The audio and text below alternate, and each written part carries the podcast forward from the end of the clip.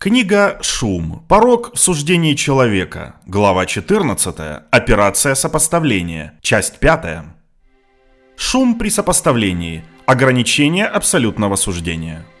Наша ограниченная способность различать категории на шкалах интенсивности ограничивает точность операции сопоставления. Такие слова, как «большой» или «богатый» присваивают один и тот же ярлык диапазону значения размера или богатства. Это потенциально важный источник шума. Инвестиционный банкир, выходящий на пенсию, безусловно, заслуживает ярлыка богатого. Но насколько он богат на самом деле? У нас есть много прилагательных на выбор. Состоятельный, финансово благополучный, благоустроенный, безбедный, с достатком, сверхбогатый и другие – если бы вам дали подробное описание богатства некоторых людей, и вам нужно было бы написать одно прилагательное к каждому описанию, сколько категорий вы могли бы сформировать, не прибегая к подробным сравнениям между описаниями?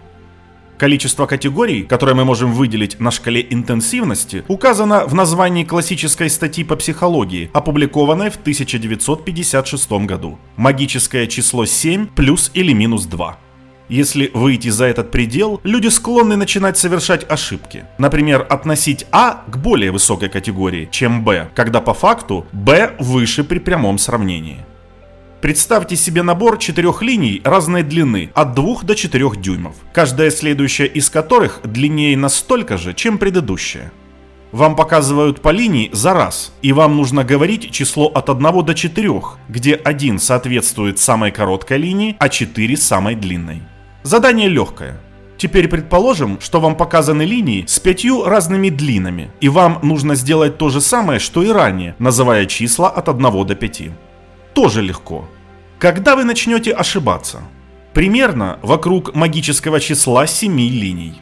Удивительно, но это число практически не зависит от диапазона длин линий. Если бы линии были между двумя и шести дюймами, а не между двумя и четырьмя, вы все равно начали бы делать ошибки, когда стало бы больше семи линий. Получается примерно такой же результат, когда вы слышите мелодии разной громкости или огни разной яркости. Существует реальный предел способности людей присваивать различные ярлыки стимулам в каком-либо диапазоне. И этот предел составляет около 7 ярлыков.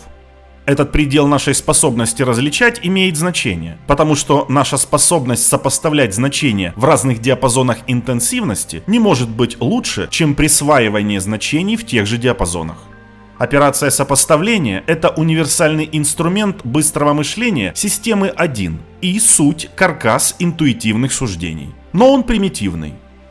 Магическое число не является абсолютным ограничением. Людей можно научить проводить более тонкие различия с помощью иерархической категоризации. Например, мы, безусловно, можем различать несколько категорий богатства среди мультимиллионеров. А судьи могут различать степени тяжести в нескольких категориях преступлений, которые сами определяют степень тяжести. Однако для того, чтобы этот процесс усовершенствования работал, категории должны существовать заранее, а их границы должны быть четкими. При назначении ярлыков на набор линий вы не можете решить отделить более длинные линии от более коротких и рассматривать их как две отдельные категории. В режиме быстрого мышления категоризация не находится под волевым контролем. Есть способ преодолеть ограниченную разрядность шкал прилагательных.